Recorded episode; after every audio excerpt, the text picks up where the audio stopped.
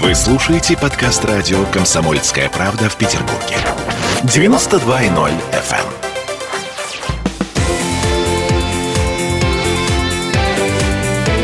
Картина недели.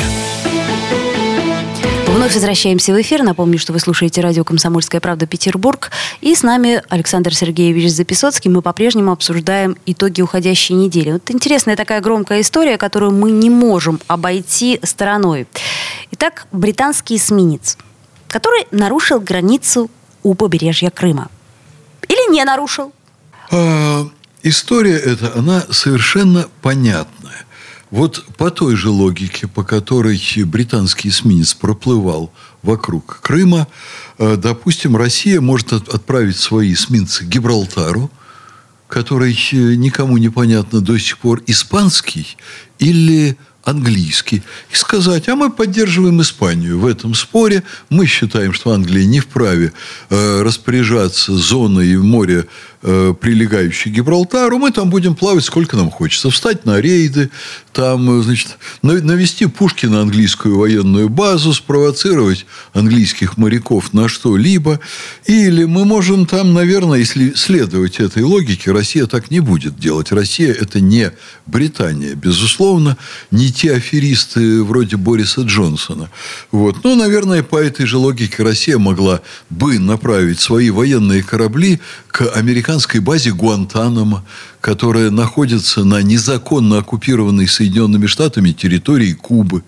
Никто не признает. Могла бы, да. да. Но история Но у нас этого делать не, не знает сослагательного наклонения. А... Давайте так, с точки зрения буквы международного права, это судно действительно имело право пройти там, где оно прошло. Это очень спорный вопрос. Смотрим раздел 3 части 2 это... Конвенции ООН по морскому Оля, праву. вы можете посмотреть то, вы можете посмотреть это. И будет огромный спор юристов. Э, вот то, о чем вы говорите, это, между прочим, позиция «Радио Свобода», позиция, вы, может быть, этого не знаете, но вы ее сейчас озвучиваете, я читал эти материалы. Это вот э, американская пресса, это агенты э, определенного влияния, они вот эту точку зрения излагают, а Россия излагает совершенно другую точку зрения. Она тоже есть в СМИ. Не, подождите, с точки зрения нас то же самое. Наши имели полное право закрыть в своем территориальном море район для учений и начать там стрелять. Могли? Могли. Наши могли сделать очень многое, в том числе и потопить эсминец. И дальше потом вести об этом споры. Вот в Британии бы организовали какой-нибудь суд над, над Россией по поводу затопленного эсминца э, были бы дальнейшие скандалы и так далее, и так далее. Поведение Британии с точки зрения ну, современной этики международного поведения абсолютно неприлично страна значит, цепляется за некоторые очень спорные вещи для того, чтобы нагнетать напряженность. Я еще раз скажу, если бы Россия вела себя как Великобритания и считала бы правильным такое поведение, наши корабли бы сейчас плескались бы около Гибралтара, и если бы американцы бы рассказывали про свободу мореходства, то о Гуантанамо, а заодно еще надо посмотреть, а какими международными актами определена принадлежность э, Аляски к Соединенным Штатам. Может быть, нам поплавать там вдоль берега Аляски. А еще были когда-то русские территории в Калифорнии.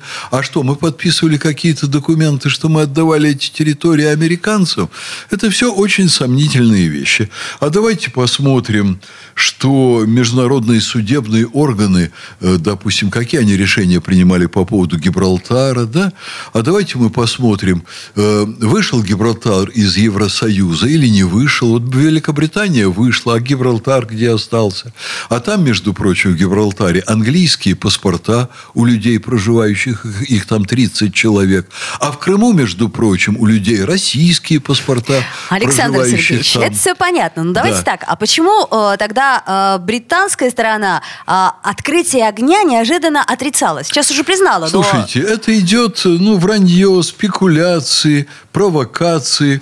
Это вот, э, понимаете, в духе духе провоцирования, как Гитлер провоцировал поляков перед Второй мировой войной. Вот. Это игра на определенное обострение. Британия имеет свою собственную позицию. Ее позиция наиболее антироссийская. Вот я, например, размышлял, почему не включили Британию в перечень недружественных для России организаций. Почему? Вот. Э, я напомню нашим радиослушателям, включили Соединенные Штаты и включили Чехию. А Британия там наверное, могла бы с полным основанием претендовать на место недружественной страны номер один. Не включили для того, чтобы иметь определенные рычаги реагирования на их поведение в дальнейшем.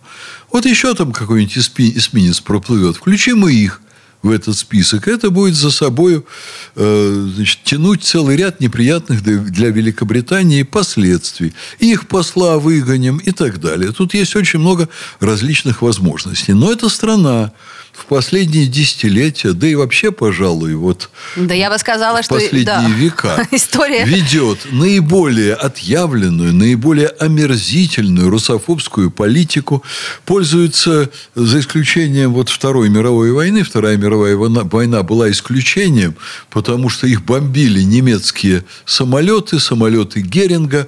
Э, вообще уже англичане были, по сути дела, готовы сдаваться.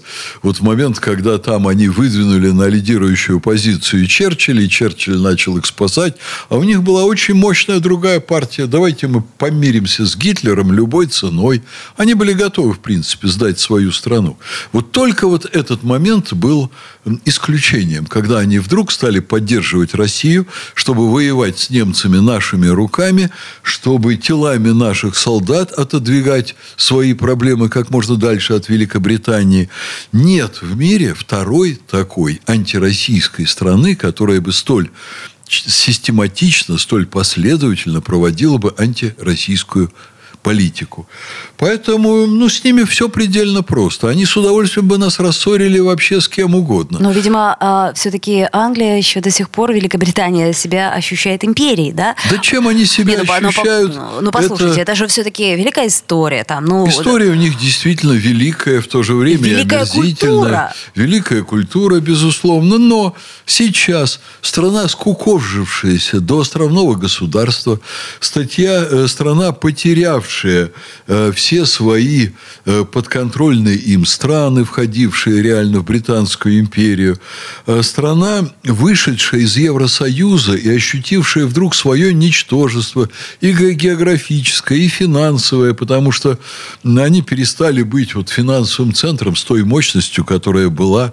А что они хотят? Они хотят опять нагадить всем окружающим.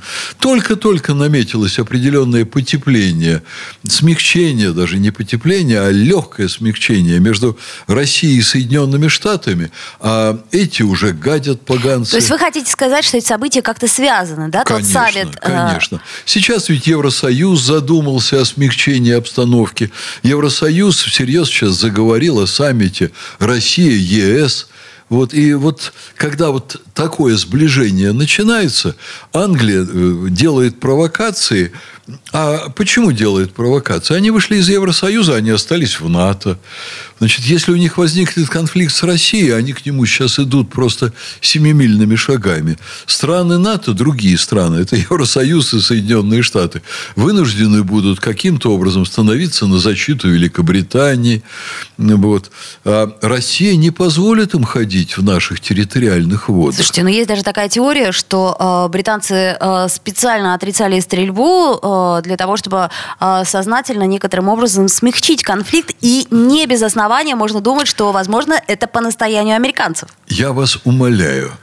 Значит, они идут, вот, вот я хорошо знаю, вот особенно современную ситуацию, они в провоцировании России, в создании поводов для нападок России, они идут намного дальше американцев. Американцы – дети. Хорошо, но влияние а, Соединенных Штатов на Великобританию, оно же все равно есть. Еще какое? Оно иначе проявляется. И совершенно по иным поводам. Чем это опасно? Понимаете, это создание прецедентов, которые будут обострять дальше ситуацию во всем мире. Ну, представьте себе, а завтра, например, Япония начнет вот так же плавать около островов, которые являются спорными. А вы представьте себе, сколько споров вокруг различных островов в морях, прилегающих к Китаю. Вот это шаг к очевидному обострению не только российско-английских отношений, не только противостоянию между Россией России и НАТО, а это шаг к возрастанию всемирной напряженности. О, мне кажется, ее и так достаточно. А им недостаточно, а им хочется еще. Они, вот вы знаете, я очень много разговаривал и с нашими дипломатами, и, ну, скажем так, с нашими лидерами. Я не обсуждал, конечно, это с Путиным, с Медведевым, с Володиным, с Матвиенко, но со специалистами очень высокого ранга разговаривал. И англичане, например, пытались очень активно в последние годы войти э, в ситуацию российскую с освоением НАТО, войти в международные органы, э, простите, с освоением э, Арктики. В международные органы войти, предложить свои условия, технологии, а Россия их не пускает.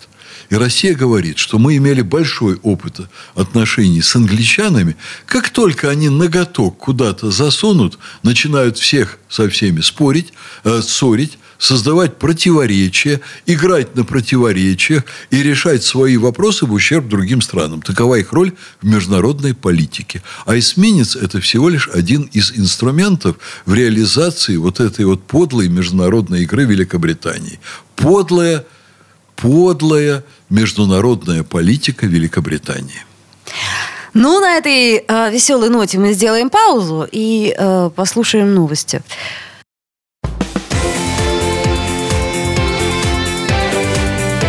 Картина недели.